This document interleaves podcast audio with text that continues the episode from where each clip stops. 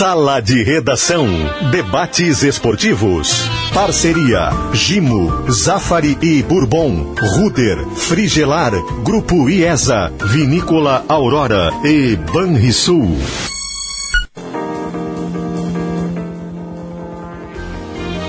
Eduardo Gabardo.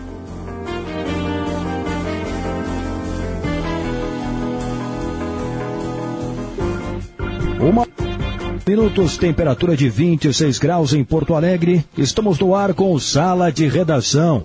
Hoje com muita coisa para debater. No final da manhã ocorreu o sorteio das finais da Copa do Brasil entre Grêmio e Palmeiras, partida de ida em Porto Alegre, na Arena do Grêmio. Jogo da volta em São Paulo, na Arena Palmeiras. Daqui a pouco a gente vai explicar tudo, como vai ficar, as datas para a grande decisão da Copa do Brasil. Também no Inter, com a lesão do Rodrigo Moledo e como fica a zaga colorada já para o jogo de domingo contra o Fortaleza. A vitória do Santos que atropelou o Boca Juniors, final da Libertadores entre Santos e Palmeiras, dia 30 de janeiro no Maracanã. Todo o jardim é feito de histórias de inspiração e principalmente de cuidado. Por isso a Steel desenvolve as melhores ferramentas para você ter conforto, praticidade e desempenho para cuidar deste espaço da melhor maneira. Cadastre-se e ganhe um cupom de R$ reais de desconto para você levar para casa produtos de jardinagem. E ainda tem condição especial de pagamento. Linha de lavadoras e roçadeiras em até seis vezes sem juros. São muitas ofertas. Não perca. Acesse ofertas.estil.com.br e confira. A hora certa, uma hora e cinco minutos de Schwalm. Economize com os painéis solares VEG da Metalúrgica Schwalm. Acesse pensouenergiasolar.com.br. Hoje no programa tem Maurício Saraiva, tem José Alberto Andrade, tem Rafael Malenotti, tem Duda Garbi. Ô Duda, sorteio da Copa do Brasil, deixa eu começar com o Grêmio, jogo de ida em Porto Alegre, na Arena, jogo da volta na Arena Palmeiras, mas não tem torcida, né Duda? Tem É. alguma influência essa decisão fora de casa? Ah, seria mais legal que fosse na arena no segundo jogo, mas não, não vejo problema nenhum. É, o Grêmio acabou de passar pelo São Paulo, jogando sua primeira partida na arena e depois no Morumbi. O Grêmio recentemente é, patrolou o Lanús é, na final da Libertadores, ganhando fora de casa. Final da Copa do Brasil de 2001, o Grêmio empata nessa casa e vence fora. Olha, sem torcida, sinceramente, não, não, não vejo muito, assim, não, não vejo é, esse um problema. Assim. Acho que teria que se preocupar muito mais tecnicamente, caso perca alguém até lá, caso tenha algum outro problema. Quanto a mando de campo, não acho que isso possa ser algo preponderante, muito claro em função da torcida, mas o Grêmio já provou que isso é algo que dá para contornar. Sim. O Bertoncello já vai entrar com a gente aqui para explicar direitinho é, como é que vai ficar né, as datas da grande decisão da Copa do Brasil, dependendo do que na entre Palmeiras e Santos. Ô Bertoncello, como é que é o negócio aí? É, por enquanto, né, ainda sem conhecer o campeão da Copa Libertadores da América, para que datas estão marcadas as finais da Copa do Brasil? Primeiro jogo na Arena do Grêmio? Tudo bom, Gabardo? Boa tarde a todos. Por enquanto, com a definição ainda só da final entre Palmeiras e Santos, as datas estão previstas para os dias 11 e 17 de fevereiro. Dia 11, uma quinta-feira, dia 17, uma quarta, dia 17, a quarta-feira de cinzas, pós-carnaval. Que isso, no meio do carnaval? Rapaz. É, vai ser isso, Gabardo. Sabe que até tem, tem rodada de Campeonato Brasileiro é, prevista para os dias 12 e 13, que são sexta e sábado.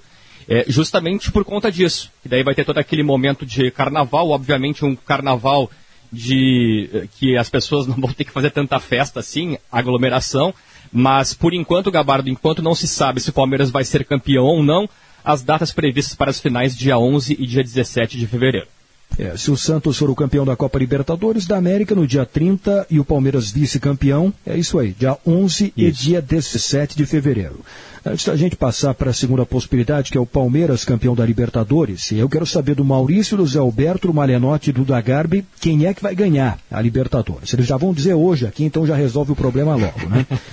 É, é, é, ainda dentro dessa primeira possibilidade, Bertoncello, como é que fica as rodadas do Campeonato Brasileiro? No caso do Grêmio, vai ter que mexer é, em alguns jogos aí para conseguir jogar as finais da Copa do Brasil? principalmente esta data, né? O Grêmio tem uh, previsão de duas partidas entre estas datas de finais de Copa do Brasil. Ele tem prevista, Gabardo, uma partida contra o Botafogo, no Engenhão, no Newton Santos, no dia 12, ou seja, seria um dia depois da primeira partida contra o Palmeiras em Porto Alegre. Obviamente, essa data vai ter que ser, esse jogo vai ter que ser remanejado. E também na segunda partida, porque no segundo jogo está previsto para o dia 17, a quarta-feira, um duelo contra o São Paulo, pelo Brasileirão. Eu imagino, Gabardo, que, obviamente, com a mudança de data dos dias 13 e 10 para dia 11 e 17, notamos que o dia 3 fica livre.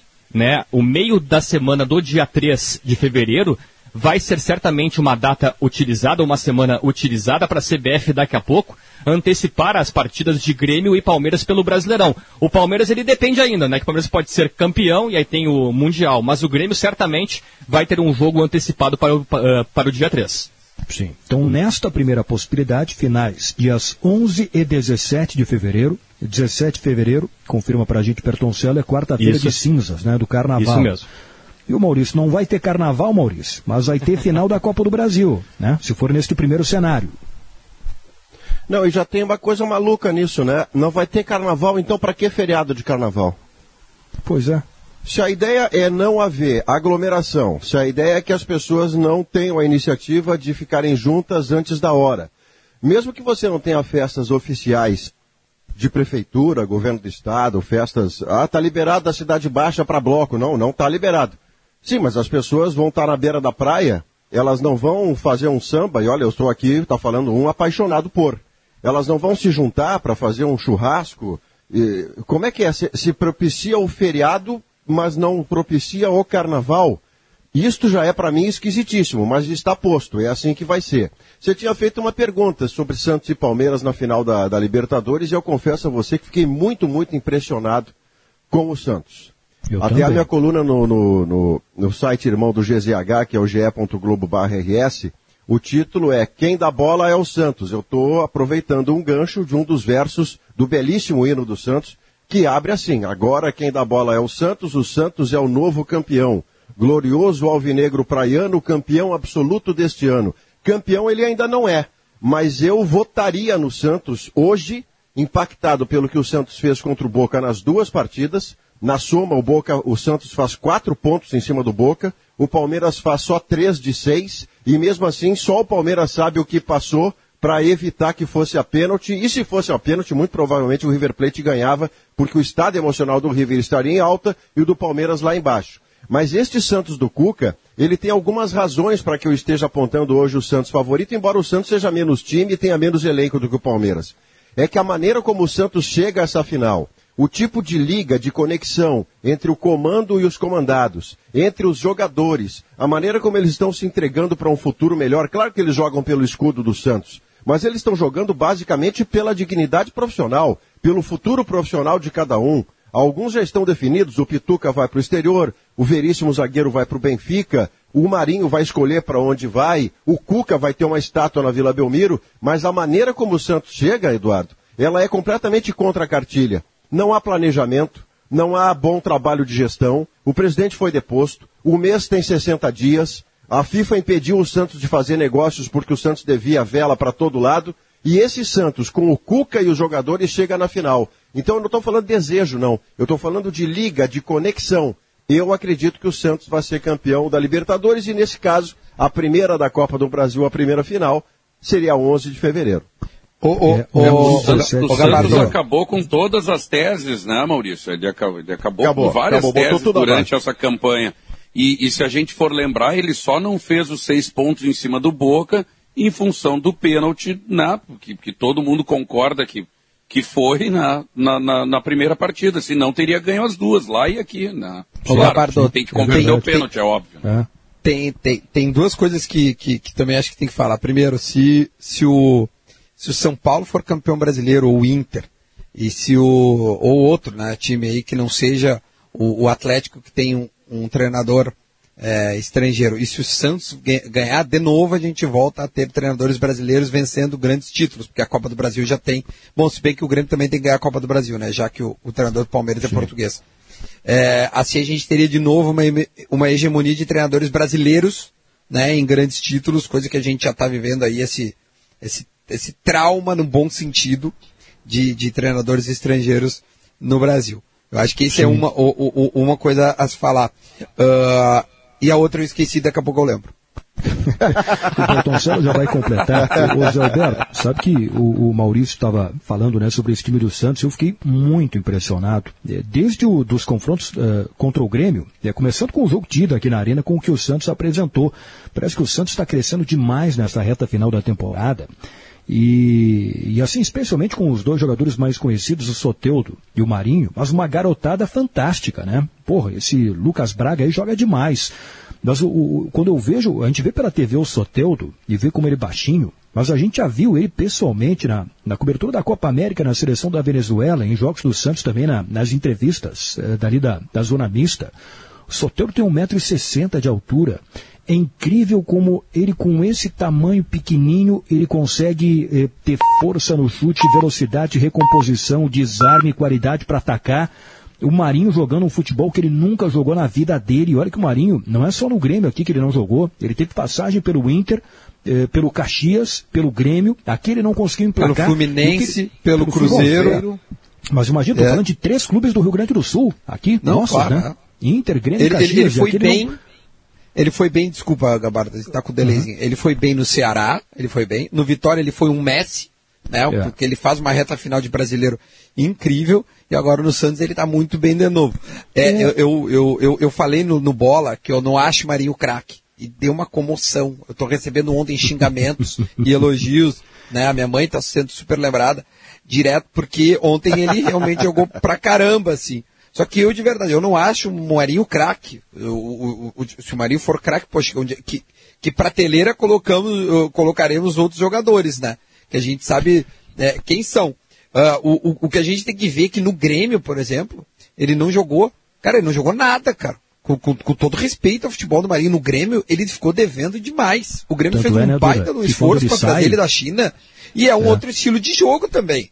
Né? Quando ele sai, ninguém reclama, né? E olha que ninguém reclama, se olhar hoje contrário. o negócio, ele, ele, parece ruim olhando hoje o negócio, mas na época ninguém reclamou. É, o Grêmio recebeu em troca o David Braz e mais 5 milhões de reais. Mais ou menos é, isso aí. 5 ou 6, é. Aí, não, mas deixa eu, assinar, deixa eu assinar com o Duda. Eu também não Hã? tenho Marinho por craque, tá? Craque é outra prateleira. Craque é outra conversa. O Marinho mas é um jogador acima da média. Quanto, quanto a isso, agora? nenhuma dúvida sobre o Marinho ser acima da média. Mas ainda, a, acima de ser um bom jogador, você vai ter o excelente jogador, depois você vai ter o craque, o fora de série. O Marinho vive um momento extraordinário, porque é uma função onde ele está muito bem adaptado, com toda a confiança na plenitude do seu futebol. Ele está jogando no Santos mais do que jogava no Vitória, que só não caiu em 2016 por causa do Marinho. Mas comparado o Marinho de 4, 5 anos atrás com hoje, o Marinho de hoje joga ainda mais bola. Mas eu tô com dúvida, para ser craque a prateleira é outra. E na comparação com, com o Vitória, por exemplo, agora é outro patamar, né? Numa Copa Libertadores da América, contra o Boca. Não, ele está jogando muito. Jogos. E outra, é. o Santos o... passou por adversários muito difíceis. LDU, o Grêmio e o Boca, não é, e, e não é só clube grande, campeão de Libertadores, que os três já foram, né? Eu estou dizendo que foram campeões, é, é, aliás, times bons. A LDU era um, é, um, é um time bom. O Grêmio é um time bom. O Boca é um time bom. O Santos Sim. fez a gente achar que o Boca é horrível. Não, né? o, o, Santos fez isso, cara. Porque o Santos ele atropelou o Boca nos dois jogos. Lá já merecia ter vencido. Então ele tem todos os méritos, o Marinho está jogando bem, mas não acho que seja um craque de bola a ponto de dizer assim, ah, precisa estar na seleção. Não, então também é demais. A seleção é uma outra para ter, com todo respeito ao Marinho, cara, todo respeito, de verdade, assim, todo respeito. É craque ou não é craque, Zé? Não, o Marinho não é craque. O Marinho está no patamar do Luan. O Luan, quando o Luan estava bem no Grêmio. Eu ontem ainda vi o jogo do Corinthians com o Fluminense, 5 a 0 e quando o Luan marcou um gol, uh, depois na, na, na, na RBS TV, depois do jogo, ainda falaram, pô, até o Luan fez gol, o Luan entrou no jogo, o Luan é um, não é nem coadjuvante, ele é um personagem muito secundário no Corinthians de hoje. E foi o rei da América, tal qual o Marinho pode ser, em função do desempenho na Libertadores. Mas considerar craque, o craque é uma coisa mais perene. tanto para o Marinho como foi para o Luan. O Luan teve é, um desempenho de craque em uma temporada. Talvez o Marinho também esteja nessa situação. Agora, o é, o é craque é uma coisa de carreira, né, Maurício? Não é uma coisa de campeonato. Não, e para você ter uma ideia de o quanto o Luan hoje é coadjuvante, tristemente coadjuvante no Corinthians, ele entra na última movimentação de peças do Wagner Mancini a 35 minutos do segundo tempo. Antes dele entraram outros três jogadores, porque quando o Luan entra, entra um cara junto com ele, se não me engano, o Everaldo. Então, houve outros três jogadores escolhidos antes do Luan. E ele entra um 35 minutos, faz um gol. Verdade, é um gol que coopera, inclusive, para o Santos mudar de posição, para o Corinthians mudar de posição e passar o Santos no saldo de gols. É pelo gol do Luan mas ele virou um coadjuvante, o que é triste, né? Porque houve um momento em 2017 que o Luan caminhava na direção de passar a ser considerado um craque. Mas o craque tem, acima de tudo, antes de tudo, além do seu talento extraordinário, ele tem regularidade. Ele não, não faz duvido. uma partida nota 13 e uma partida nota 9. E não duvido que achem no, nos meus conceitos antigos lá eu chamando o Luan de craque. Mas é, o, o craque do Marinho é aquela coisa que foi a do Luan. É uma coisa que, terminada a carreira Mas dele, é. a gente vai analisar e não foi craque. Então agora Deixa eu, tô, perguntar para ti, mais, Zé. mais cauteloso. Essa tua comparação, Zé, me fez lembrar Mas... de uma coisa aqui. O, o Luan, hum. em 2017, com o título da Libertadores, foi eleito o rei da América. Será que o Marinho, até o Gama estava falando sobre isso em Esportes ao meio-dia. Se o Santos for campeão da Libertadores, será que o Marinho não vai ser o rei da América, o melhor jogador da América do Sul? E se não, for, não é, será Eu acho que está entre acho que está entre Marinho e Rony, tá? Os vencedores, né? Se o Palmeiras ganhar, acho que o Rony acaba ganhando o Rei da América, porque está fazendo uma Libertadores espetacular também, em termos de número principalmente, ele não chama tanta atenção, muito pelos adversários que o Palmeiras pegou. A gente, né, tirando o River aí, que foi ah, o primeiro jogo ali foi uma coisa impressionante que o Palmeiras jogou, né? E, e, e o Marinho deve ganhar. Agora, o, sobre o Luan, o Luan eu já acho, e, o, o, Marinho, digamos Santos campeão da América, Marinho protagonista. Animal, parabéns Marinho. Luan tem a mesma coisa, acho que o Luan tem já uma carreira mais consolidada, embora pode ser que me desminta, porque ele ainda está em meio de carreira, né? Mas o Luan joga uma Olimpíada. é, é protagonista de uma Olimpíada. Marinho é mais velho. O, o, o, o, Luan cobra uma. Sim, ele tem 30, acho que o Luan tá com 26. O, o, tem uma Copa do Brasil que o Luan participa né, ativamente. Eu acho, bom, entre Luan e Marinho, para mim, o, o Luan tá, tá numa prateleira também acima. Mas o Marinho tem uma chance incrível de ser rei da América. Eu acho que tá, é. tá, tá, tá, tá arrumando para isso. Mas o Palmeiras é bom time, hein?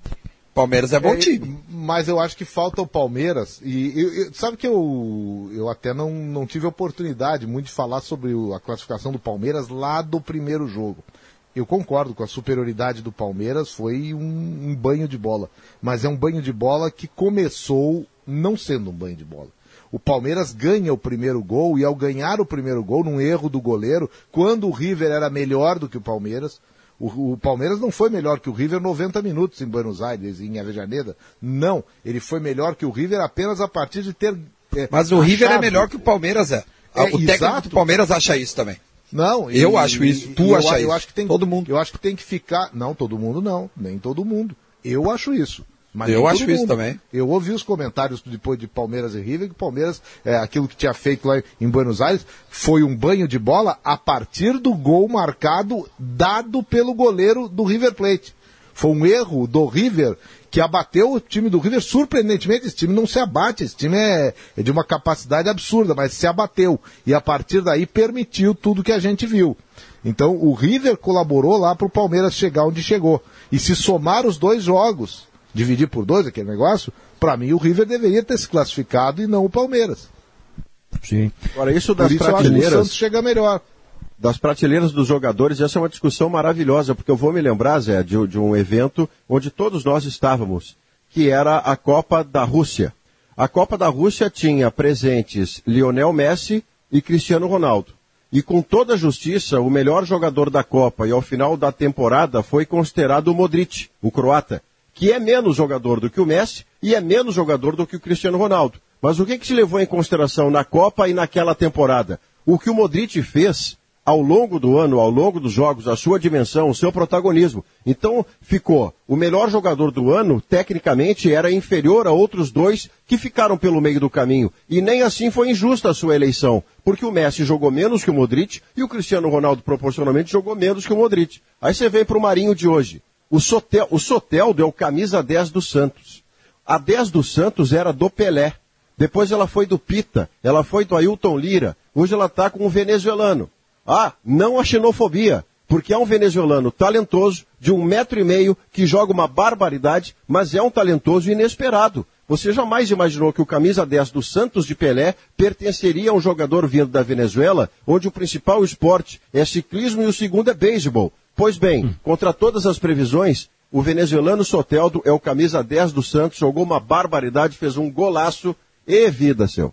E o Santos foi buscar ele lá no Chile. Ele pertencia ao Huachipato, estava emprestado à Universidade do Chile. Foi lá que o Santos foi buscar ele. Agora, ainda sobre o Marinho, eu estou achando até que tem grande chance dele terminar também o Campeonato Brasileiro como artilheiro. Porque o Thiago Galhardo está machucado. Hoje o Thiago tem 16 gols e o Marinho tem 15. Ele é o segundo artilheiro do Campeonato Brasileiro. Então ele está sendo protagonista na Libertadores e protagonista no Campeonato Brasileiro. Como a final da, da, Libertadores é só no dia 30, o Marinho deve jogar algumas partidas aí do Campeonato Brasileiro e pode ser o artilheiro da competição. Que fase espetacular e inesperada está vivendo o Marinho. Assim como o Soteldo. Este time do Santos ele é, ele é muito surpreendente em vários aspectos, porque é a crise que vocês citaram no. Ah, eu gosto do, do Lucas Veríssimo. Eu acho que se fala ah, pouco. você, vai, muito, você né? vai ter um monte de eu gosto, né? Muito. Eu gosto do Pituca. Eu, Daqui a pouco eu tô vendo o Felipe Azevedo, lateral esquerdo, que era meio atacante, que foi adaptado à lateral. E hoje em dia eu vou dizer um eu gosto que eu, antes da pandemia, nunca imaginei que eu diria. Eu gosto do Pará na lateral direita. Eu passei a respeitar o Pará num nível que eu não respeitava antes. Eu pensava assim, pô, o Pará é um cara brilhante, ele tem um carisma, hein? Ele jogou no Flamengo, ele jogou no Grêmio, jogou no Santos, e é um jogador comum. Não, a essa altura eu já tirei da prateleira dos comuns o Pará. O Pará é um dos líderes do Santos, ele tem assistência para gol, ele tem um futebol bem jogado hoje em dia, ele tem capacidade de marcação. Eu gosto do Pará, senhoras e senhores do Conselho. Pará tem Fechei duas Libertadores no currículo. 2011 pelo Santos e 2019 pelo Flamengo. Como reserva, mas tem duas, né? Pode ganhar o terceiro título de Libertadores da carreira dele. Eu já gostava do Pará no Grêmio, que eu achasse uma maravilha o Pará. Individualmente ele talvez não seja, mas o Pará, e isso aí o Vanderlei Luxemburgo, que era muito fã do Pará, chamava de Parazinha esse negócio, o Vanderlei dizia que ele podia dar qualquer função para o Pará, que a disciplina tática e a entrega do Pará superariam isso. Um jogador que tem esse tipo de disposição, se ele tem uma qualidade técnica razoável, e o Pará tem uma qualidade técnica razoável. Ele às vezes se atrapalha em cima exatamente desse, do ímpeto, quando o ímpeto é maior do que a capacidade técnica su, sustenta. E ele às vezes tem, ele, ele passa um pouco da, da medida no ímpeto e esquece a qualidade técnica. Mas o Pará é de uma utilidade, ele se entrega 200% Ei, foi time ele, que ele joga. Foi, foi ele que deu o apelido pro, pro Everton Cebolinha. É ele que cria o Cebolinha. Isso aí. É o Pará. Exatamente. Exatamente. E ele é visivelmente um, um jogador de grupo, né? um jogador que, que, que, que, né? que agrega o grupo mesmo, como, até, até com alto astral, assim, tu, tu consegue perceber isso, inclusive quando terminam as partidas, os jogadores adversários uh, em contato com ele, assim, tu é. consegue perceber que é um cara de, uh, entre aspas, gente boa, assim, com, né, com, dentro, do, dentro do universo do futebol, assim, que é que também Sim. é complexo também. Vamos completar com o Bertoncello. A gente falou do primeiro cenário aqui, é que é o Santos, campeão da Libertadores, aí a final da Copa do Brasil entre Grêmio e Palmeiras nos dias 11 e 17 de fevereiro. É 17 de fevereiro, quarta-feira de cinzas no Carnaval, hein? Agora, Bertoncello, se o Palmeiras for campeão da Libertadores, no dia 30 de janeiro, no Maracanã, e lá no início de fevereiro for para o Mundial do Catar, que datas que ficam para Grêmio e Palmeiras da final da Copa do Brasil? Aí muda, Gabardo. Aí vão para dois domingos. Eu acho que até a CBF conseguiu uma boa solução. Claro que vai ter que invadir os estaduais, mas é, são dois domingos, dia 28 de fevereiro e dia 7 de março. Isso exclusivamente porque o Palmeiras vai ter que viajar para o Catar. Ele tem as datas de disputa lá no Catar nos dias 8 e 11 de, de fevereiro. Poderemos ter aquele Palmeiras e Bayern nessa hipótese no dia 11 de fevereiro. e aí por isso as finais contra o Grêmio ficariam para dia Se 28 o Bayern não cair nas eliminatórias, hein? O Bayern ontem foi eliminado Caiu de uma ontem, né? Copa né? por um time da segunda divisão da Alemanha, hein? Olha a pandemia. Kill nos pênaltis da segunda, é verdade. O Bayern caiu fora. Será? O, o, o, o, Bertonceiro pergunta, aí, pergunta ao vivo pro Maurício aí. É. Será, Maurício? Pois Será, você sabe Maurício? que essa pergunta, essa pergunta icônica, essa pergunta icônica do Bertoncello, hoje ela cabe todos os setores da vida da gente. É. Futebol, tudo que você pode ver, olha, até a pandemia era de um jeito que você tinha domínio sobre aquilo, você repetia um determinado comportamento e o resultado era basicamente decorrente dessa repetição. No que vem a pandemia e as consequências dela, o camaleônico que cada um de nós está tendo que ser, essa pergunta será, Maurício, ela cai para tudo. O Palmeiras é. é. melhor que o Santos, individualmente, no será, time e no elenco. Será Maurício? O Palmeiras é favorito por causa disso sobre o Santos. Será Maurício? E vai embora com será Maurício até o fim. Pois é, Gabardo. Tem que virar um quadro isso aí. É verdade. O, o... Não, uh, eu quis dizer antes que, que, essa solução encontrada pela CBF não é definitiva. Por quê? Porque o Campeonato Brasileiro acaba antes, dia, dia 24. E no cenário desse momento, gente, o Grêmio pegaria uma vaga para pré-Libertadores, correto? Ele é quinto colocado Sim. no cenário de hoje. E a pré-Libertadores com presença de brasileiros começa no dia 3 de março.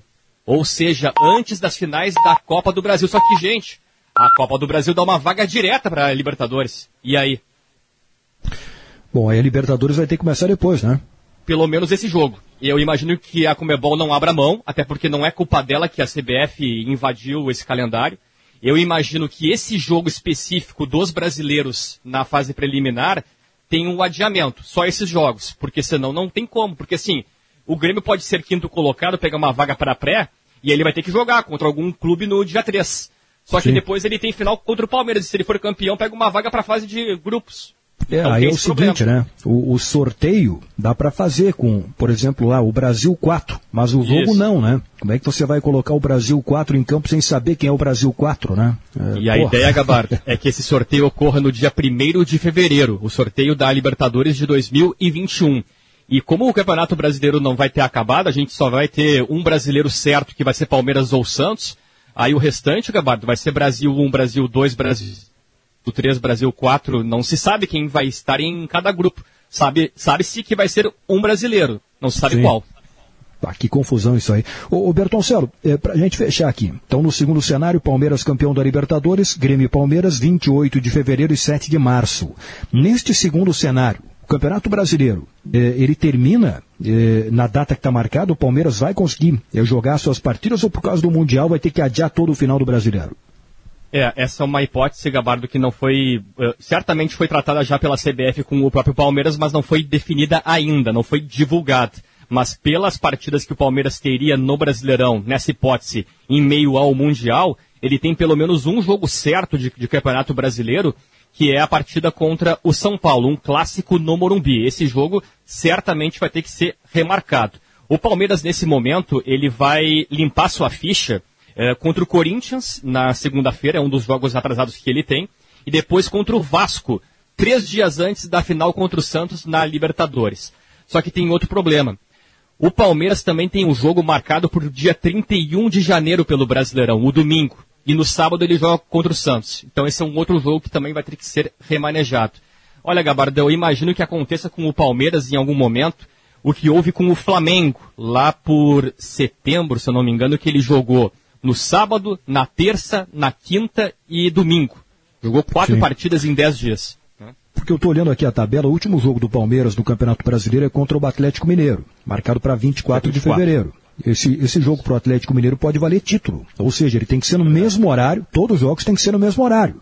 Então não dá para ficar, se esse jogo ficar para depois, todos têm que ficar para depois. Inter e Corinthians, Bragantino e Grêmio, que são os jogos da última rodada. Então é um rolo incrível, terrível, que a CBF vai ter que resolver. Bom, mas isso é só para depois, né? E, e, no, e, no caso dos, e no caso do Santos, o, o Santos sendo campeão e indo para o Mundial também, esse perrengue toda vai, vai para o peixe, né? Ou não? É, o lado ah, bom, Valendo, é que o Santos não tem essas finais.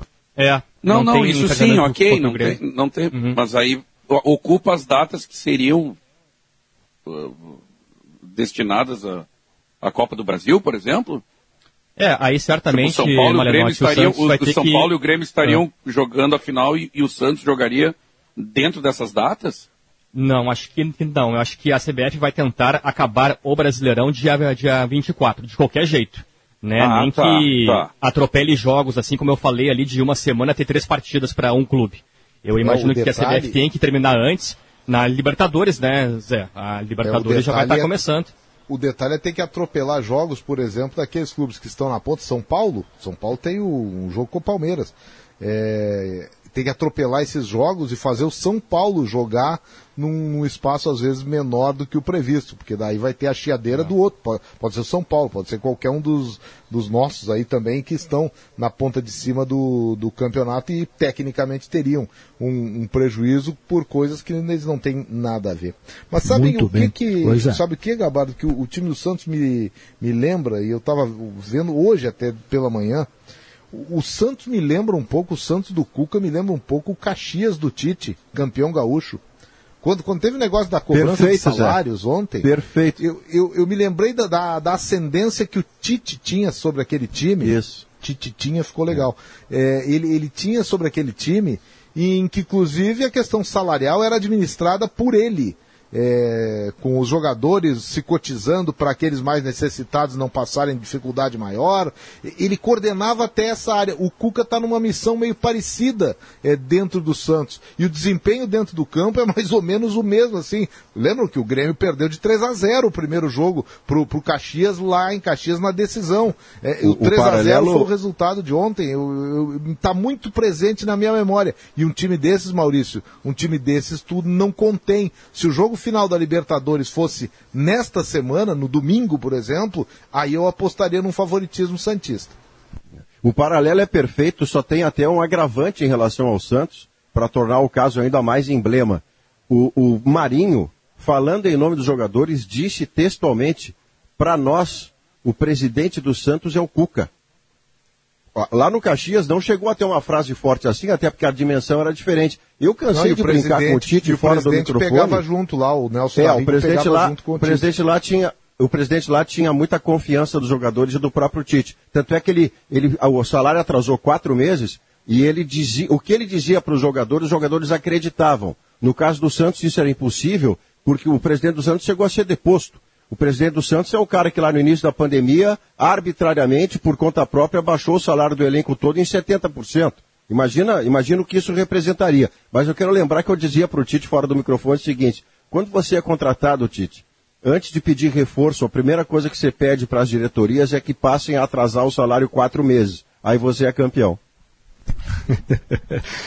Bom, a gente vai para o intervalo. O, posso liberar o Bertoncello? Alguém tem mais alguma dúvida de tabela, de data ou sobre algum assunto aleatório aí? Não tem, né? Então tá liberado, tá Bertoncello. Vai pro almoço aí, Bertoncello. Valeu! Val valeu, obrigado, Gabardo. Um bom programa a todos. Valeu, muito obrigado.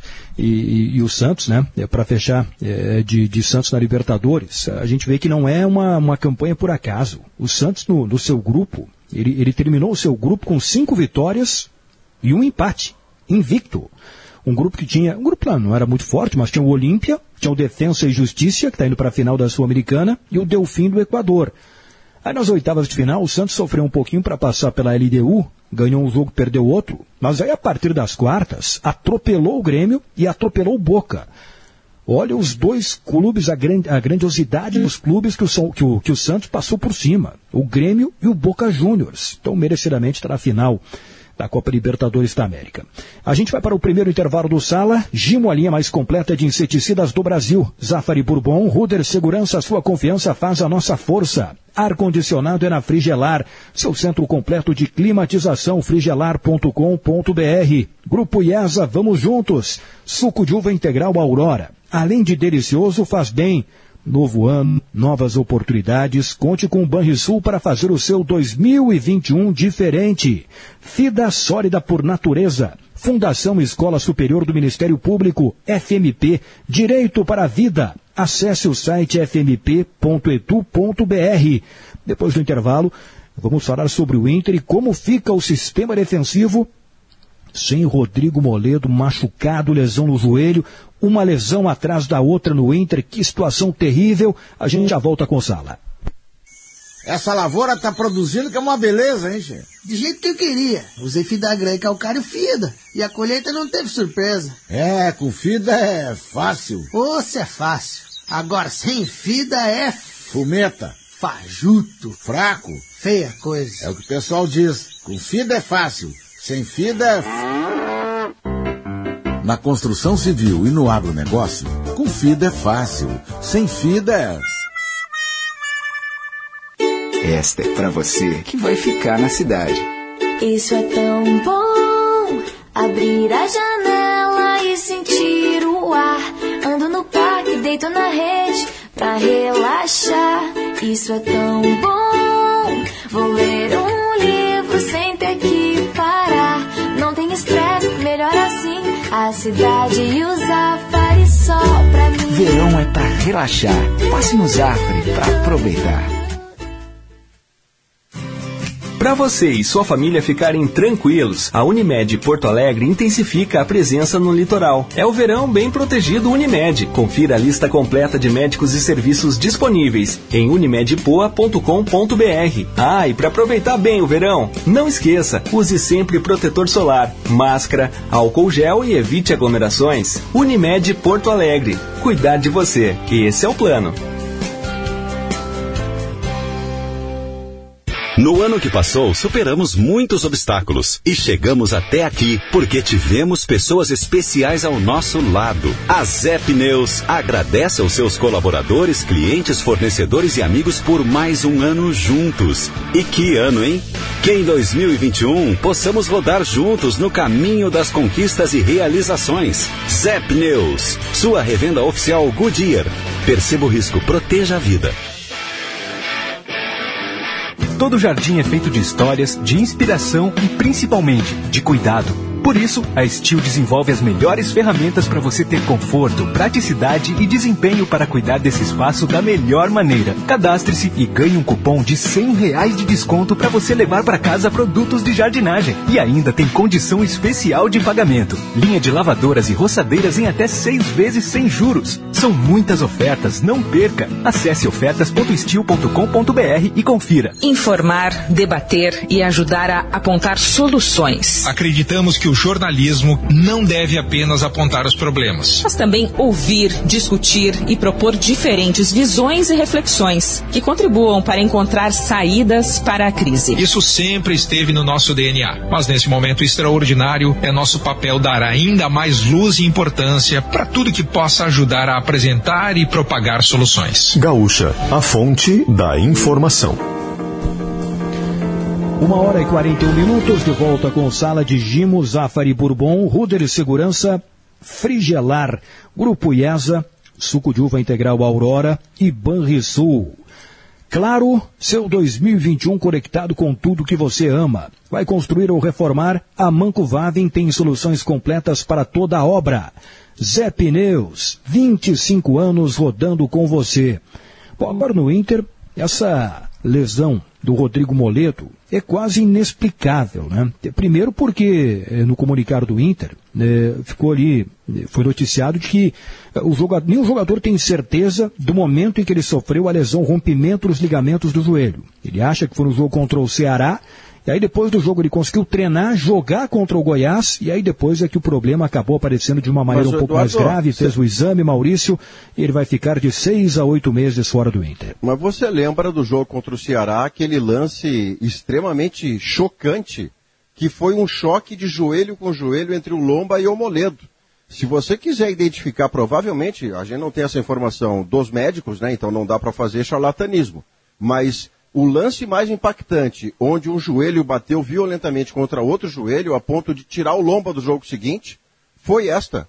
Aliás, não tirou o lomba do jogo seguinte, ele virou dúvida para o jogo seguinte. Foi esse em que o Moledo está tomando um drible e consegue se recuperar de última hora, mas o Lomba preventivamente sai também. Uma jogada na goleira esquerda das cabines. E aí o joelho do Lomba bate no joelho do Moledo, o Moledo continua em campo e o Lomba sai para a entrada do Daniel. O impressionante, aí você vê a fortaleza física do Moledo, ele não relata dor entre a quarta do Ceará ou quinta do Ceará e o jogo de domingo, ele joga e joga bem contra o Goiás, e só depois disso é que se constata uma, uma, uma lesão dessa gravidade. Que coisa impressionante, né?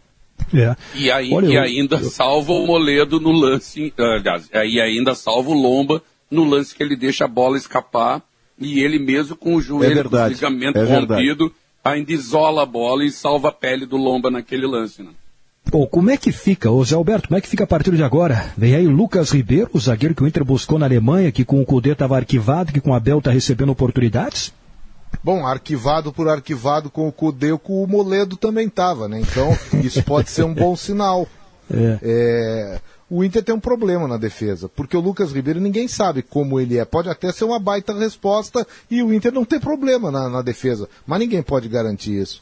O Lucas Ribeiro é um jogador que veio para o Inter com uma amostragem pequena, inclusive no Offenheim, de onde ele veio. Ele entrou duas vezes no time do Offenheim, até gol fez, mas ele nunca entrou de zagueiro. Ele entrou uma vez como volante e olhem só, uma vez ele entrou como atacante. Ele mesmo contou essa história. Que ele entrou como atacante, o time precisava aquela coisa de botar um jogador alto na área e ele tem vocação para fazer gol, segundo a história é, dele próprio. Mas é um jogador que joga os oficiais, ele não tem uma sequência já faz mais de ano que ele não tem uma sequência. Tem uma sequência boa de treinamentos, ao que consta, não se machucou desde que chegou no Inter, então essa condição física. É, eu lamento na ausência do Moledo, primeiro, lamento profundamente a ausência do Moledo, pela questão pessoal do jogador, é, pela defecção importante do Inter, o Moledo que tinha se estabilizado de novo como titular e incontestável, mas nesse processo todo, tem um lamento que eu faço de um garoto do Inter que, ao que tudo indica, se perdeu, ou o Inter fez perdê-lo, que foi o Zé Gabriel que foi tirado de volante pelo Eduardo Cudê, e quando se faz muitas vezes a defesa do Eduardo Cudê, e eu faço em vários aspectos, mas em alguns eu não faço, o, o Zé Gabriel foi colocado pelo Cudê no lugar do Bruno Fux, por um preconceito contra o Moledo. Claro, claro que o Eduardo Cudê tinha uma preferência pessoal. E o Zé Gabriel começou bem ali, mas oscilou, como todo jovem da idade dele, oscila especialmente jogando fora de posição. Quando o Cuesta não pôde jogar, lá vai o Zé Gabriel, que estava improvisado de zagueiro, jogar improvisado da improvisação do outro lado. Foi mal. E a partir da ida mal do, do, do Zé Gabriel, a torcida passou a não admirá-lo mais, ele passou a ser é, perseguido pelo torcedor, foi insistido com ele, pelo próprio Cudê, e ele hoje não é nem reserva seria natural. E se ele saísse pelo simples fato de não ter ido bem, a gente diz, olha, volta o Zé Gabriel, dá um ritmo de jogo pro garoto. Não. Hoje ele está fora das opções. E vem Mas, o Lucas Zé, Ribeiro. O melhor é resgatá-lo para a posição de origem dele, né? Ele era bom volante. Ele Também era bom acho volante. isso, Maurício. Também acho. E olha que o Inter teve há poucos dias, há poucos, poucos jogos, rodadas, ali o Dourado não estava bem ainda e o Lindoso estava suspenso. Nunca se cogitou de botar o Zé Gabriel, que é volante. Tu vê? Ele se perdeu na concepção de elenco colorado, porque o Abel parece que não gosta do Zé Gabriel. Ou pelo menos chegou, viu que a situação do garoto era ruim, ele oscilou para baixo, né? Então o Abel não conta muito com ele, nem na dele como volante, onde ele não vai jogar, e nem na outra, em que ele foi improvisado e que acabou não sustentando uma grande fase. Mas tu sabes, é que outra preocupação que eu tenho, né, além da ausência do Moledo, é como é que isso vai se refletir do outro lado, né? Porque o, o Cuesta fez uma temporada abaixo do nível que ele apresentava até então, no momento em que o parceiro dele passou a ser o Bruno Fux e depois o Zé Gabriel, né? Então, e, e, e ele só retomou, assim, o, não, né, uma, uma, naturalidade até para jogar e, e, uma boa performance a partir uh, da, da, da, reentrada do Moledo de novo como parceiro de zaga. Assim, aí o, o Moledo dá aquela segurança para o Cuesta poder jogar conforme né, ele, ele, ele, ele gosta, inclusive. Né? Então, a, a, minha preocupação é isso: a saída do Moledo já é um, um prejuízo enorme. E como é que vai se refletir esse prejuízo agora para o outro lado, para o Cuesta, que já vinha uh, mantendo uma regularidade de boas performances desde que a, a dupla foi refeita? Né? Eu Essa é concordo é com o Zé, viu, Rafael? Eu, eu, concordo com o Zé em relação ao, ao Lucas Ribeiro, que ainda nos falta, e não é culpa nem nossa nem do Lucas Ribeiro. O treinador anterior tinha o Lucas Ribeiro atrás do Zé Gabriel e do Moledo para zagueiro. E o Lucas Ribeiro veio do Hoffenheim, onde ele também não teve sequência por razões que a gente conhece. Geralmente o brasileiro vai na Alemanha. A primeira explicação que a gente encontra é que o cara não consegue se adaptar à falta do feijão com arroz a, a, a, frieza das pessoas na Europa que não tem muito contato físico, não, não tem relações de amizade muito estreitas com pessoas que não sejam lá do seu conhecimento. Pode ser tudo isso, a gente não sabe. Mas eu quero dizer que o que eu vi da pequena amostragem do, do Lucas Ribeiro na zaga do Inter, ou entrando no decorrer, ou na vez em que ele foi titular, eu gostei muito da amostragem dele, especialmente por dois quesitos. Ele sabe o que fazer com a bola, ele não é um sujeito que chama a bola de Vossa Senhoria, e ele tem a bola aérea muito boa. A bola aérea defensiva dele é muito boa, que tem sido recentemente o mérito do Moledo. Nunca mais entrou bola aérea na zaga do Internacional, porque o Moledo parece que está em todos os quadrantes de onde a bola esteja, e o Cuesta cresce com isso também. Então, entra, sai o Moledo e está entrando o Lucas Ribeiro, e o Zé Gabriel não era um, uma excelência na bola aérea, porque sequer tinha virado um excelente zagueiro ainda, era um volante adaptado a zagueiro, mas eu gosto da ideia de ver o Lucas Ribeiro titular e gostaria da reabilitação. Não será o Abel, provavelmente sim o Ramires, de dois jogadores, ontem eu citei o Nonato, né? A reabilitação do Zé Gabriel de primeiro volante e a reabilitação do futebol do Nonato, que era muito promissor e que recentemente tem dado uma resposta menor. Agora que azar tá dando o Inter, hein? Saravia, Bosquilha, Guerreiro e agora o Rodrigo Moledo, todos titulares importantes todos com lesão no joelho e todos muito tempo afastados do grupo principal do Inter.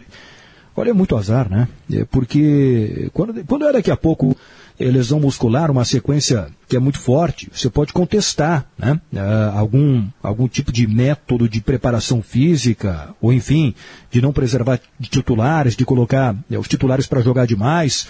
Mas lesão no joelho, assim, normalmente é, é com, quando o jogador dá um giro e, e, torce o joelho, ou daqui a pouco foi o que aconteceu com o Moledo, com o Lomba, enfim, acho que tem muito azar nisso aí, né?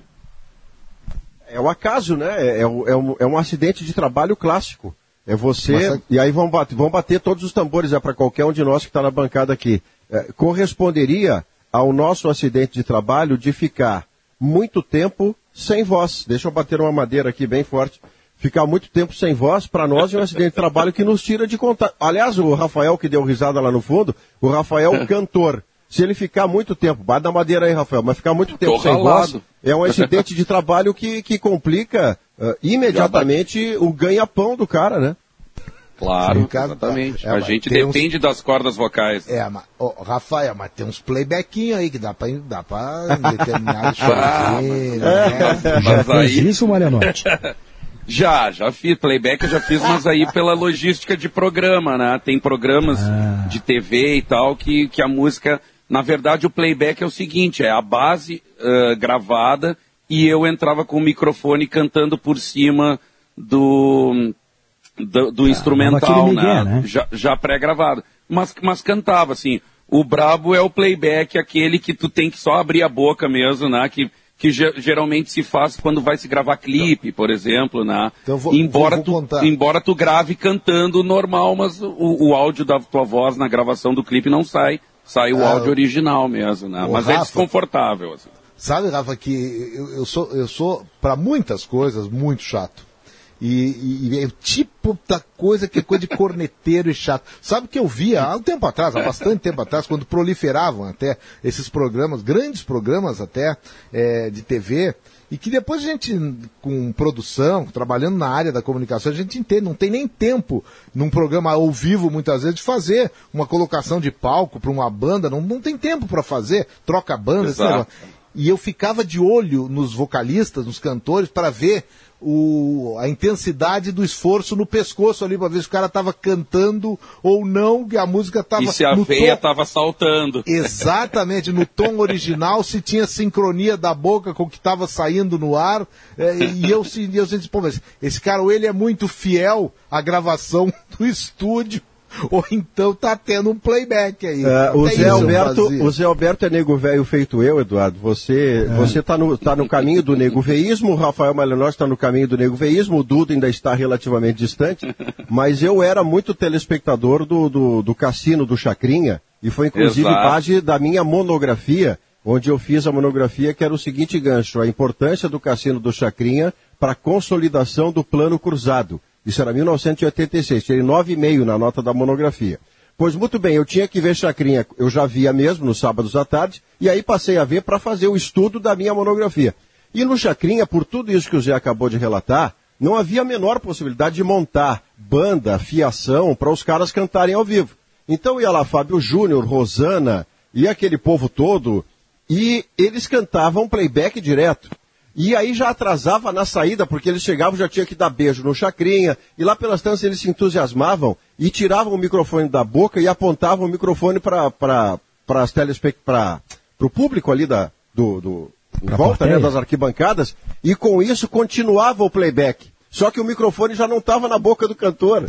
Era o playback despudorado, assim, e ficava parte do programa, ficava divertido, né? É, sim, tem que tirar não, o chapéu para os caras da Sapucaí tem... lá, né, Malenotti? Os caras na Sapucaí, ah, esses, das escolas de São os caras ficam duas horas. Esses são monstros. Pô, 68 minutos para ser exato. Uma, uma hora e dez? São monstros. 78, 78. Ah, 78, é, uma hora e 18. Mas, ô Gabardo, só, só para complementar, já que, já que entrou no universo do velho guerreiro, né? Tu, uh, tu, quer ver um exemplo, assim, de uma banda que na época se negou a fazer playback, foi o Ira, né? O Nazi e o Escandurra e tal, eles realmente, a decisão da banda na época foi que não, a eles banda ficaram bravos, não, Rafa? não, é, ficaram ira, ficavam irados quando eram convidados a fazer playback, né? E eles falaram assim, não, a gente não faz playback em hipótese nenhuma. O que que acabou acontecendo, né? Acabou acontecendo que veio todo o, o, o boom do rock nacional na época ali e todos faziam playback menos o Ira. Então, né, se, se tem o Paralamas, o Barão, o Legião, né, o traje a rigor e tal, e no fim das contas o oh. tempo acabou colocando o IRA numa prateleira inferior a, a, desses que eu citei, assim, mas em função de que eles não abriam mão uh, da, da integridade deles de não querer fazer playback.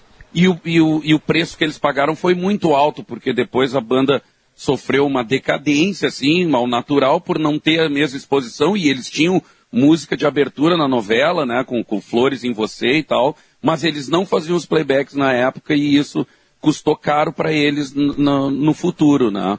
E o Paralamas, o Barão, o RPM, o Legião, o Titãs, bom, o Titãs era rei do playback, né, e uh, aliado às performances que faziam no Chacrin e tal, todos esses tiveram um futuro uh, com, com mais visibilidade, obviamente, né, porque o Cassino do Chacrin era um era um baita vitrinão, né, para todos na Sim. época. Gabardo. Temos intervalo, Zé Alberto. Zé e depois ah, intervalo. Eu ia, não, eu ia botar aqui um minutinho do Cassino do Chacrinha, especial Opa. aqui. Quem ver? não fez playback no Cassino do Chacrinha, 1988. Roberto. Deu como o jogador mais simpático do Brasil. o craque de 87, o meu amigo Renato do Flamengo, que vai ser entrevistado na tarde de hoje. Renato do Flamengo. Lá vem ele. e que cabelo, Gabardo. É.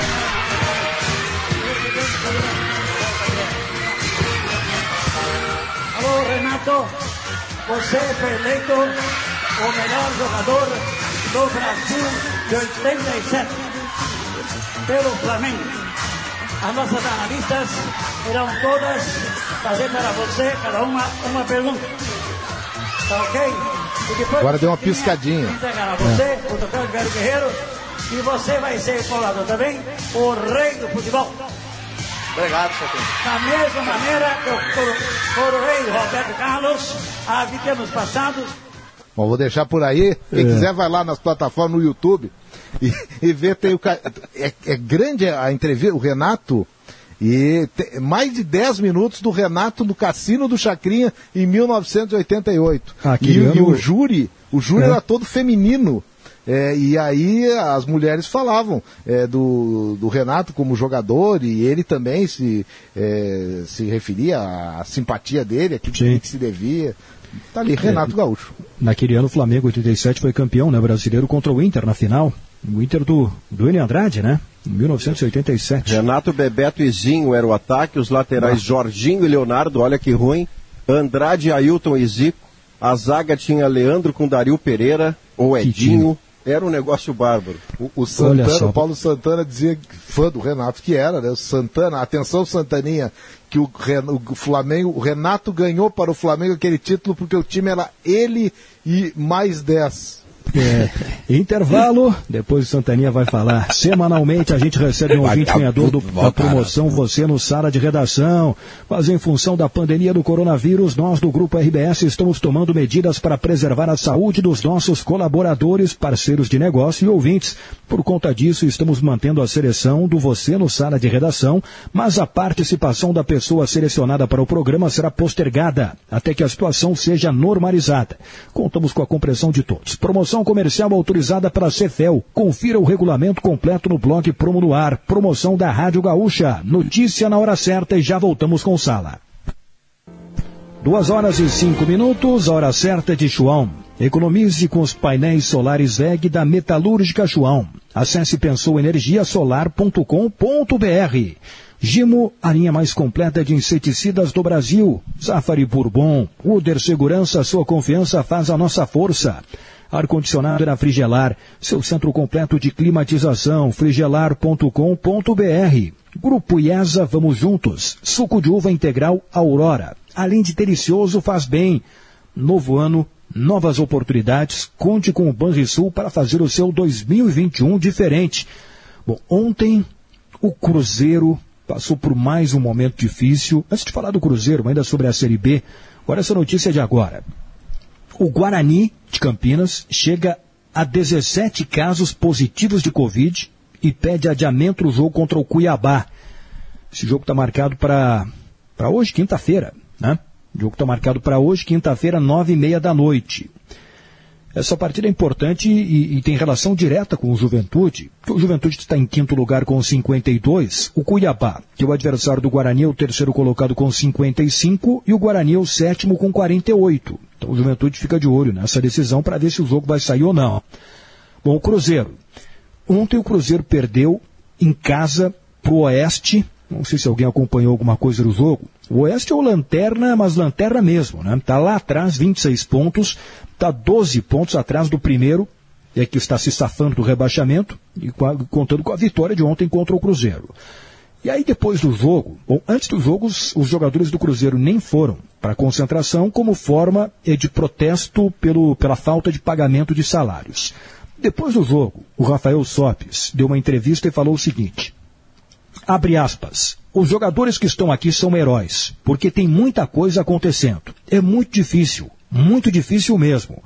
As pessoas não sabem ainda de 10% do que está acontecendo. Olha, uh, quando o Cruzeiro trocou de direção, né, quando saiu a direção anterior que colocou o clube nesta situação financeira terrível, se imaginou que essa nova direção estivesse né, eh, conseguindo, pelo menos, resolver parcialmente os problemas. Mas parece que isso não está acontecendo, hein? O Rafael Sobes é um cara multivitorioso no futebol, ele, ele, é campeão no Cruzeiro na Copa do Brasil, ele é campeão brasileiro com o Fluminense, ele é bicampeão de Libertadores com o Internacional. O cara é uma múmia e tem uma carreira belíssima. Mas nos últimos tempos eu tenho a impressão que o Rafael, já desde a sua última passagem no Inter, o Rafael parece cansado do mundo do futebol. Então volta e meia ele larga uma letra ruim, uma letra indevida. Essa mesma entrevista ontem que ele diz que não se sabe nem 10%, ele, no meio da resposta, diz assim, referindo à imprensa: Vocês gostam de botar lenha na fogueira. Uma frase completamente sem sentido, descabida, porque ele está referindo uma dificuldade do Cruzeiro uh, sem que a imprensa estivesse fazendo qualquer pergunta capciosa. O jornalista deve ter perguntado sobre a dificuldade que o Cruzeiro está vivendo. Quer dizer, já é um, um tipo de prevenção do Rafael, de quem cansou desse mundo de tanta pergunta, de tanta explicação, porque uma das coisas que o Rafael está vivendo hoje em dia ele está vivendo por uma escolha dele.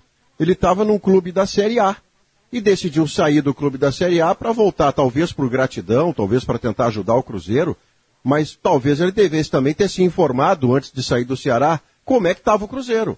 Porque não pode ser surpresa para o Rafael Sobis, com a sua experiência no futebol, quando ele sai do Ceará para o Cruzeiro, o que, que o Cruzeiro está vivendo que o mês já tinha 50 dias, que estava na Série B com uma dificuldade enorme. O Rafael não começa a temporada no Cruzeiro já abrindo a Série B. Ele chega no decorrer, ele tem informação disso. Mas isso é menos importante do que a crise que o Cruzeiro vive. E é uma crise proporcionada ainda mais grave à situação que o Cruzeiro vivia na direção anterior do que o Inter em 2016, que já parecia grave o suficiente. Mas a do Cruzeiro, Eduardo, ela é tão mais grave que deve fazer o Cruzeiro dobrar na Série B. E um clube grande dobrando na Série B, você não sabe mais para que rumo vai. Daqui a pouco ele fica do tamanho dos outros ali da Série B. Ele vira o Cuiabá, ele vira o América Mineiro, que tem um trabalho brilhante do Lisca, mas é um clube médio, não mais do que isso. Então o Cruzeiro tem um futuro muito nebuloso e ainda com uma cereja azeda do bolo, né? 2021 é o ano do centenário do Cruzeiro. É. Olha, o Cruzeiro vai para mais um ano difícil em 2021, né? E com muita dificuldade para tentar chegar à Série A do Campeonato Brasileiro em 2022. Nesta, nesta sexta-feira tem Figueirense Brasil em Florianópolis e no sábado Juventude e Cruzeiro. É o Cruzeiro que a gente está falando com toda esta dificuldade que estará no Alfredo Jacone para enfrentar o Juventude. Bom, se o Juventude ganhar do Cruzeiro, Juventude vai depender né, do resultado do CSA. O CSA joga contra o Havaí em casa, no, no, também no sábado, às quatro e meia. O jogo do Juventude é às sete da noite contra o Cruzeiro. Então o Juventude tem chance de voltar para o G4 nesta próxima rodada da Série B do Campeonato Brasileiro. O Juventude teve, teve essas duas derrotas, se atrapalhou um pouco, mas está muito na briga ainda, né? Vamos torcer pelo Juventude para ver se o Juventude consegue subir. Pô, eu, essa aí eu não entrei de primeira deixando, deixando para ver se alguém vinha. Não vou deixar você sozinho, Eduardo, pelo amor de Deus.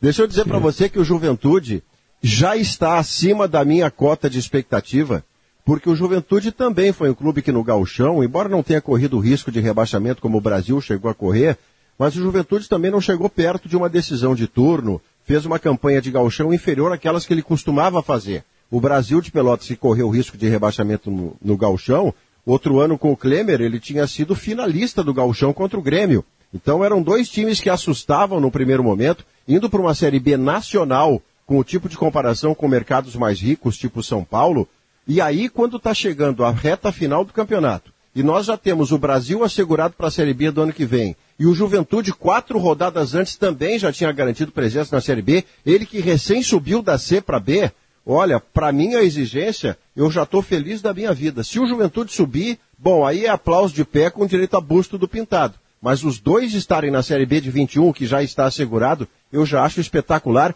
porque isso dá fôlego para eles fazerem, Eduardo, uma espécie de colchão financeiro, sabe? Os caras, o, o Brasil, por exemplo, o Brasil está terminando uma reforma de estádio. Tem um quadro social muito menor do que deveria para o seu potencial de torcida. O Juventude já tem um estádio afirmado de melhor qualidade, mas também tem o quadro social que, para o tamanho e as glórias que o Juventude já viveu, deveria ser maior.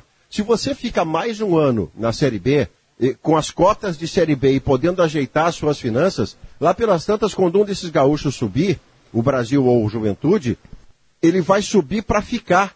E não aquele efeito ioiô subiu, caiu. Então, talvez, claro, a Maurício, então tá, é melhor ficar na B do que na A, bota uma camisa de força no cara. Não, eu estou dizendo que não é um desastre. Esse é o sentido. Não é um desastre Maurício. se Juventude não subir.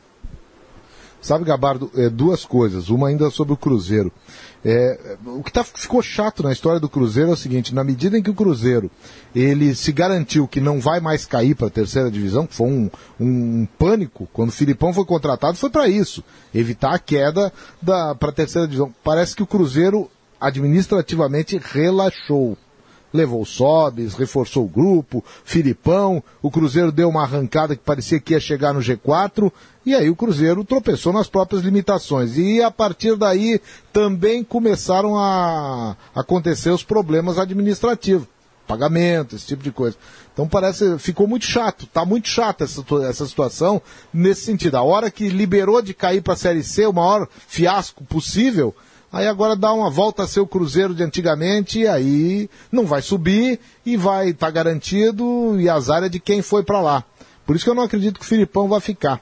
Eu acho que o Filipão vai ser, vai fazer um acordo, ele vai ficar de bem, ele gosta do Cruzeiro, o Cruzeiro é grato ao Filipão e ele não segue para temporada que está começando agora em 21. E o Juventude, Sim. bom, o Juventude, ele tá obrigado a ganhar desse Cruzeiro. Tem, tem que ganhar. Eu acho que a subida do Juventude para a Série A, ela me parece sólida bastante como de outros clubes. Mesmo que o risco, esse que o Maurício falou do ioiô, ele exista constantemente para as equipes que sobem da, da Série B para a Série A. É, e, e, na Série C do Campeonato Brasileiro, ontem a gente falou um pouco é, sobre a, a, situação do Ipiranga. Só para repetir, né? Neste sábado tem a última rodada da, da, destes dois grupos de quatro, e aí se define quem é que sobe para a Série B do Campeonato Brasileiro de 2021. O Ipiranga ainda está na briga. Ele tem que ganhar do Paysandu, sábado, 5 da tarde, em Erechim, no Colosso da Lagoa. E aí, se o Londrina não ganhar do Remo, é, se o Remo, por exemplo, ganhar o jogo, o Remo já subiu, né? Já está classificado. Se o Remo ganhar o jogo no mesmo horário, no Mangueirão, o Ipiranga está dentro. O Ipiranga sobe para a Série B. Aí no outro grupo tem o Brusque, que já subiu é para a Série B com nove pontos. Aliás, o Brusque não vai poder jogar a Série B no seu estádio. Né? Está em negociações lá com o Joinville e também com o Figueirense para jogar em Joinville ou em Florianópolis, vai mandar os seus jogos na Série B do Campeonato Brasileiro. E, e a outra vaga está entre Vila Nova, Santa Cruz e Ituano. O Vila Nova tem sete, o Santa Cruz tem cinco, o Ituano tem cinco. Os jogos são Santa Cruz e Brusque, no Arruda, e Ituano e Vila Nova, no Novelli Júnior, em Itu. Então está todo mundo na briga aí. Aliás, os oito, os, os, dos oito times, né, dois já subiram e os outros seis, todos estão na briga, todos lutando por vaga na Série B do Campeonato Brasileiro de 2021.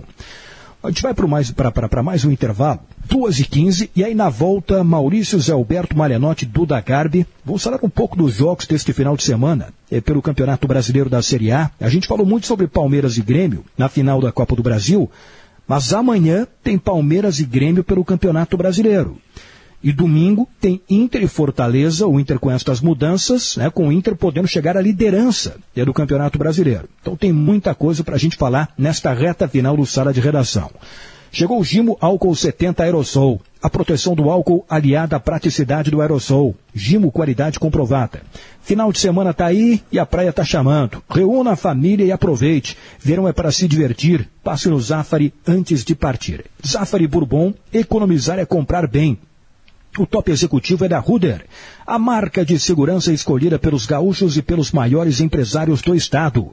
Procurando um ar-condicionado econômico? Conheça o split inverter da Springer Mideia que você encontra na Frigelar. Quem entende de ar-condicionado escolhe a Springer Mideia e a Frigelar. frigelar.com.br. Grupo IES apresenta Outlet Nissan Kicks com IPVA 2021 grátis e taxa zero em 24 vezes. Só na IESA Nissan. O suco de uva integral da Aurora, além de delicioso, é muito saudável. Não tem adição de água e nem açúcar, e nenhum tipo de corante. Você se refresca a qualquer hora e ainda aproveita todos os benefícios da fruta para a sua saúde. É sabor de verdade, sabor de uva, até a última gota. Beba saúde, beba suco de uva integral Aurora. Em 2021, o Banrisul segue o seu parceiro para recomeçar e realizar os seus planos. Conte com o Banco dos Gaúchos. É um intervalo rápido e já voltamos com sala de redação com dupla Grenal. Com o verão aumenta a vontade de curtirmos as ruas e as praias, não é? Mas lembre-se, a pandemia não acabou. Precisamos manter os cuidados, usando máscara, higienizando as mãos, evitando aglomerações e sabe o que mais? Utilizando o app Banrisul Digital. Isso mesmo. Com ele, você tem mais comodidade e segurança para resolver o que quiser sem precisar sair de casa. Fica a dica: Banrisul Digital. Tudo no seu tempo. Atenção refrigerista! A Frigelar tem mais um canal de vendas para facilitar o seu dia a dia. Agora, além do app Frigelar, você também encontrará peças, ferramentas e componentes de refrigeração no site frigelar.com.br. O maior estoque e grandes ofertas só a Frigelar pode te oferecer. Acesse frigelar.com.br e compre sem sair de casa. Frigelar, seu centro completo em refrigeração e ar-condicionado. Grupo IESA apresenta Outlet Nissan. Kits com IPVA grátis e taxa zero em 24 vezes. Isso mesmo, o SUV vencedor de todos os comparativos com IPVA 2021 grátis e taxa zero em 24 vezes. Aproveite! Só na IESA Nissan. Acesse iesanissan.com.br e consulte condições. Grupo IESA, vamos juntos. No trânsito, sua responsabilidade salva vidas. Judite! O próximo! Sou Charles Darwin e preciso continuar minha pesquisa. Mas qual é o problema? Mosquitos. Senhor Darwin, a evolução das espécies estava mais certa do que você imaginava. E os inseticidas também evoluíram. Aqui, ó, gimo anti-inset. Chega de zika, chikungunya e dengue. Mas que bela evolução. Judite, o próximo. Gimo. Organizar é com a Vonder. Seja para organizar o guarda-roupa ou a sua oficina, garagem e ferramentas de trabalho. A Vonder conta com uma linha completa de caixas, organizadores e até bancadas e armários que facilitam sua vida e deixam tudo no devido lugar. São caixas plásticas, metálicas, bolsas em lona e mais uma infinidade de opções que se encaixam à sua necessidade. Organize as suas ferramentas de trabalho com a Vonder. O melhor e mais completo mix de ferramentas e equipamentos profissionais. É bom trabalhar com Vonder.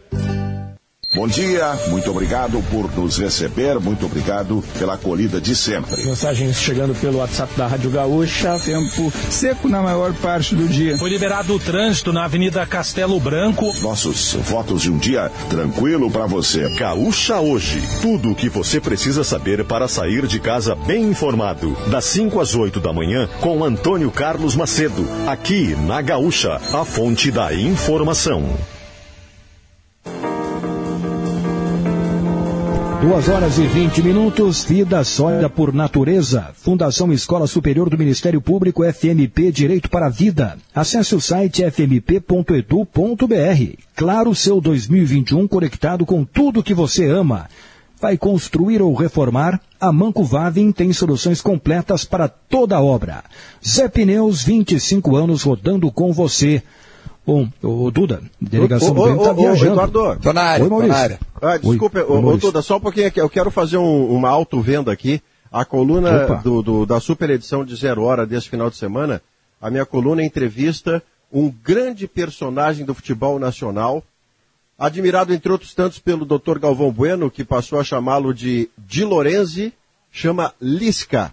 Eu já entrevistei, já estou com as respostas dele, o conteúdo é ótimo. Vai estar, não é nem o tópico principal, não. Ele é a minha coluna inteira da Zero Hora da, da super edição Pô, que legal, semana. hein? Uma entrevista com o Lisca, gaúcho de Porto Alegre, criado no bairro Petrópolis, casado, pai de duas filhas. E se eu tivesse que defini-lo hoje, pelo que eu li e ouvi das respostas do, do Lisca, Eduardo e todo mundo que nos ouve, um homem feliz. Que bom. Olha, eu vou te dizer, Maurício, que ele, eh, pelo menos até agora, para mim, o Cuca é o técnico do ano no futebol brasileiro. Mas o Lisca tá, tá entre os três, hein? Três ou Ah, quatro melhores dúvida. técnicos do Sem país em dúvida. 2020. Na temporada Fecho com você. 2020, né? Desculpa, Duda, te interromper. Capaz, pô, eu também concordo. Acho que o Lisca tá fazendo um, um baita trabalho, o Cuca também, pelo, por tudo que a gente já falou, né, durante o programa, reformulação, pegar o grupo para ele, cercar os caras, blindar vestiário. É, eu não vi ele ficar fazendo lista de reforço, pelo contrário, ficou quietinho na dele, fez o trabalho. O Lisca com uma, uma folha é, perto de times da Série A super, super modesta, incomodou na Copa do Brasil, sabe? Foi adiante, deixou o Cruzeiro, por exemplo, que é, é, é muito maior em Minas, falando sozinho. Ontem, né, matematicamente, o Cruzeiro ficou definitivamente fora da Série A do ano que vem. Então, tipo, cara, o Lisca. E o mais legal é, é o que já foi falado também, né? Ele renova, vai fazer um trabalho de novo com, com o América, pode estar trocando o seu rótulo de apagador de incêndio ou de Lisca doido para um cara extremamente competente. Todas as vezes que a gente entrevistou o Lisca, conversou com o Lisca, é um papo super agradável de um cara que tem muito conteúdo, muito conhecimento. Não acho que seja à toa, pelo contrário, acho que é apenas uma consequência de um puta trabalho que esse cara faz há muito tempo. Eu acho que é uma gestão de carreira mais do que uma vitória nesse ano. Se o Lisca estiver nos ouvindo, se alguém disser, manda um parabéns e um forte abraço para ele, que eu acho que esse cara tem uma carreira muito legal e em breve vai estar num time maior que o América, brigando por coisas maiores ainda. Merece É, muito acho o que- Lisca. Agora só o detalhe, né, Duda, Marianotti, Maurício, é, é só ver o, o- o momento certo de escolher quando ele vai sair do América. Porque ele já teve propostas para sair e decidiu muito bem, optou muito bem em ficar no América. Mas é, é natural, vão- surgir propostas de clubes maiores que o América. Agora ele só tem que achar o momento certo Falamos para sobre sair. isso, né? inclusive, Eduardo. Olha aí. Então tá aí, é, é, sai na, na super edição do final de semana de No zero final hora. de né? semana, exatamente. Boa. Ou tudo amanhã tem Palmeiras e Grêmio, é, pelo Campeonato vamos, Brasileiro. Vamos falar. Eu, eu só concluir, por isso que eu acho que é gestão de carreira, volta, né? Gabardo. Como é que é? Desculpa, desculpa. Não, por isso que eu acho que é gestão de carreira, sabe? Quando o cara opta por não sair do, do América, é gestão de carreira mesmo, é pensando a longo prazo. É Sim. o cara que olha a sua carreira como né, ele olha mais à frente do que no presente, para não pegar aqui, pegar multa aí num clube para não deixar cair, ganhar dinheiro logo. Não, ele, ele, ele sabe do potencial dele. Ele está olhando lá na frente. Sem Qual é a pergunta que tu me disse? Palmeiras e Grêmio amanhã, Campeonato Brasileiro. Pelo que eu vi aqui, o Jeromel ainda não volta, o Maicon deve estar. A delegação está viajando agora para São Paulo. O jogo na verdade, atrasou o voo, né? O Andrezinho acabou de mandar, é, tá, não saiu de Porto ainda, tá todo mundo dentro do, do avião nos ouvindo. Um abraço para a delegação. E, e, e, ainda, ainda, estão dentro do, do de algum, de algum probleminha lá.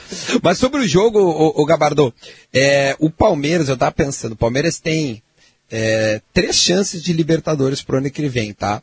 Uh, vencendo a própria Libertadores, ponto, acabou, não precisa fazer mais nada, né? Dia 30. É, a Copa do Brasil, né? Porque se ele vence, ele também, ele também chega. Tá cheio de gremista me perguntando, se o Palmeiras ganha as duas, a gente entra. Não, as vagas vão tudo pro brasileiro. Pode ser que a gente entre através do brasileiro. Ao menos é isso que eu, que, que eu fiquei sabendo, Gabardo. Só se eu estiver viajando aí, tu me ajuda. Né? É isso mesmo. Se o Palmeiras é vence as duas, tudo para brasileiro, né? Sim, sim, sim. Vai, Exato. vai, vai chegar quase no Curitiba as vagas. Mas beleza, tá, tá, vai tudo para lá. Aí, é, o, Corinthians, a, a, a, o Corinthians tá, acho que tá praticamente dentro pela pré-Libertadores, né? Porque ele tá a cinco pontos do Grêmio, que é o quinto né? Fica o negócio assim, Eduardo, quem não cair, joga Libertadores. Isso, é. isso. Não, é mais é. fácil por porcentagem né, de vaga entrar na Liberta do que cair. São quatro ah, que sim. caem, sete, sete vão para Libertadores. É, é, é uma loucura. Bom, mas enfim, tudo isso para te responder, que eu acho que é um jogo difícil, evidentemente. Palmeiras, ele precisa é, pensar também no brasileiro. Ele está em sexto hoje, pegaria a tal da pré-Libertadores, que começa 20 minutos depois do último jogo do brasileiro, né? Porque não tem data. Então já começa logo. e aí, tu tem que jogar, tu tem que tentar ganhar. E agora, será que a cabeça dele está para brasileiro? Acho que não, velho. Sinceramente, é. olha, tu tem duas finais pela frente, tu consegue mobilizar um grupo a ganhar no Brasileirão? Ah, difícil, velho. Eu acho que o Grêmio tem chance de ganhar sim, cara. Eu não sei nem qual é o time que o Palmeiras vai escalar, né? Porque, assim, com, com o Abel lá no Palmeiras, não, não se sabe muita coisa com antecedência, até porque os treinos estão correndo todos de maneira fechada e não está vazando muita coisa. Mas, enfim, vamos ver o time que ele vai escalar amanhã para enfrentar o Grêmio em São Paulo. Aí no domingo tem Inter e Fortaleza, Marianotti. Será que o Inter pode terminar a rodada na liderança do Campeonato Brasileiro? Tem que ganhar do Fortaleza e tem que dar uma secada no São Paulo que enfrenta o Atlético Paranaense em Curitiba. É verdade. O, o, o São Paulo vai ter um, um, jogo difícil, né? A gente sabe que, que, o Atlético Paranaense na Arena da Baixada é complicado. Acho que nem é mais a questão de gramado mesmo. Eu acho que, que esse assunto já até já está superado, assim mesmo mas é um time forte, assim, é o natural, um time que está mostrando também que, que, que, realmente deseja, que almeja né, uma, uma posição mais bacana na tabela para beliscar mesmo uma sul-americana, ou né, enfim. Mas o Internacional tem, tem mais uma batalha aí, uh, principalmente para tentar manter essa sequência de vitórias que, né, que, que, que, realmente já são cinco direto no Brasileirão, então acho que o, que o Fortaleza realmente é, é um time né, que está tá sempre brigando pelo meio da tabela quando não está para baixo mesmo. Então isso a gente sabe que o Colorado muitas vezes se atrapalha com times, uh, né, com times nessas posições e tal. Mas o, mas o Internacional tem que pensar também que no que terminar esse, em tese, né, entre aspas, essa, essa barbada, né, depois vem o, o, o, confronto direto com São Paulo e logo na sequência vem o Grenal. Então, se realmente o Internacional conseguir manter essa, essa boa arrancada que deu com, as, com essas cinco partidas uh, vitoriosas, né, que, do, nesse retrospecto recente, que, que é uma boa chance do Internacional em, emplacar uma sexta vitória, realmente dar um, dar um ânimo maior ainda para o grupo se o Atlético Paranaense no, né, conseguir uh, cumprir o dever de casa, uh, já empata em número de pontos com o São Paulo, ou seja, reabre ainda mais a briga e a disputa pelo título. E também uh, é importante que o Internacional uh, possa colocar o Lucas Ribeiro na zaga, se for esse o escolhido né, pelo Abel, para tentar também suprir essa falta de um jogador tão importante dentro do time que é o Moledão. Né? Então, acho que o Internacional tem, tem a, a faca e o queijo na mão para realmente fazer um bom jogo dentro do Beira Rio, conseguir uh, esses três pontos e, e, e olhar mais para frente com, com uma, uma tranquilidade um pouquinho maior, né? Porque São Paulo e Grêmio logo na sequência vai ser realmente um, duas peleias violentas, né? É, sequência da pesada, hein? Sequência Exatamente. da pesada do Inter. Não, e, é, contra... e para todo mundo, né, Gabardo? No fim das contas, se tu for pegar os jogos que faltam para São Paulo, para o Grêmio, para o Inter, para o Palmeiras, uh, acabou coincidindo, assim, de, de, que todo mundo está meio que se enfrentando, assim, fora um jogo fácil, né, em tese, no caso, né, nesse campeonato não teve jogo fácil, mas está todo mundo meio que, que, que, com os mesmos adversários, assim, pô, isso aí, no fim das contas, está tornando o, a reta final do Brasileirão, assim, um, um, um campeonato extremamente emocionante mesmo para vários clubes, né. Muito, muito, muito. Você não marcou duas e meia. Daniel Escola, tá vendo aí, Daniel? 24 de janeiro tem Grenal. Hum, é. Aí na quarta-feira de cinzas, no Carnaval, pode ter final da Copa do Brasil entre Grêmio e Palmeiras. A data depende ainda. É da, é da final, é da, do dia 30 de janeiro, da, da Copa Libertadores da América.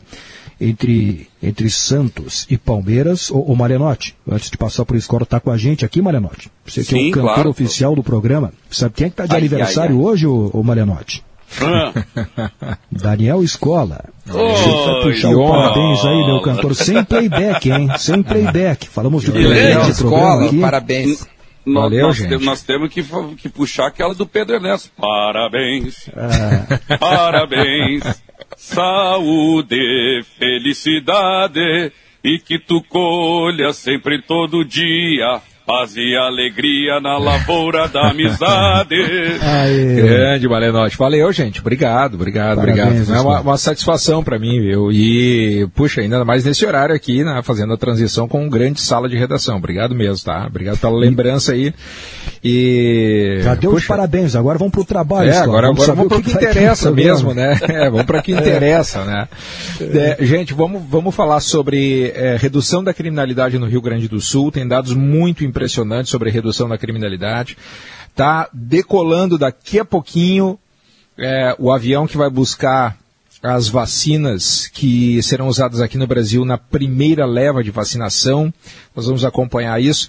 E a estratégia está sendo montada para a vacinação em Porto Alegre. Nós vamos entender isso também. O prefeito Sebastião Melo vai conversar conosco daqui a pouco no Gaúcha Mais. Muito bem. Mais uma vez, parabéns, Daniel Escola de aniversário. Agora nós vamos para o Gaúcha Mais. Sala de redação fica por aqui. Muito obrigado a todos. Voltamos amanhã, 2h32, a partir de agora, Gaúcha Mais com Daniel Escola e Kelly Matos.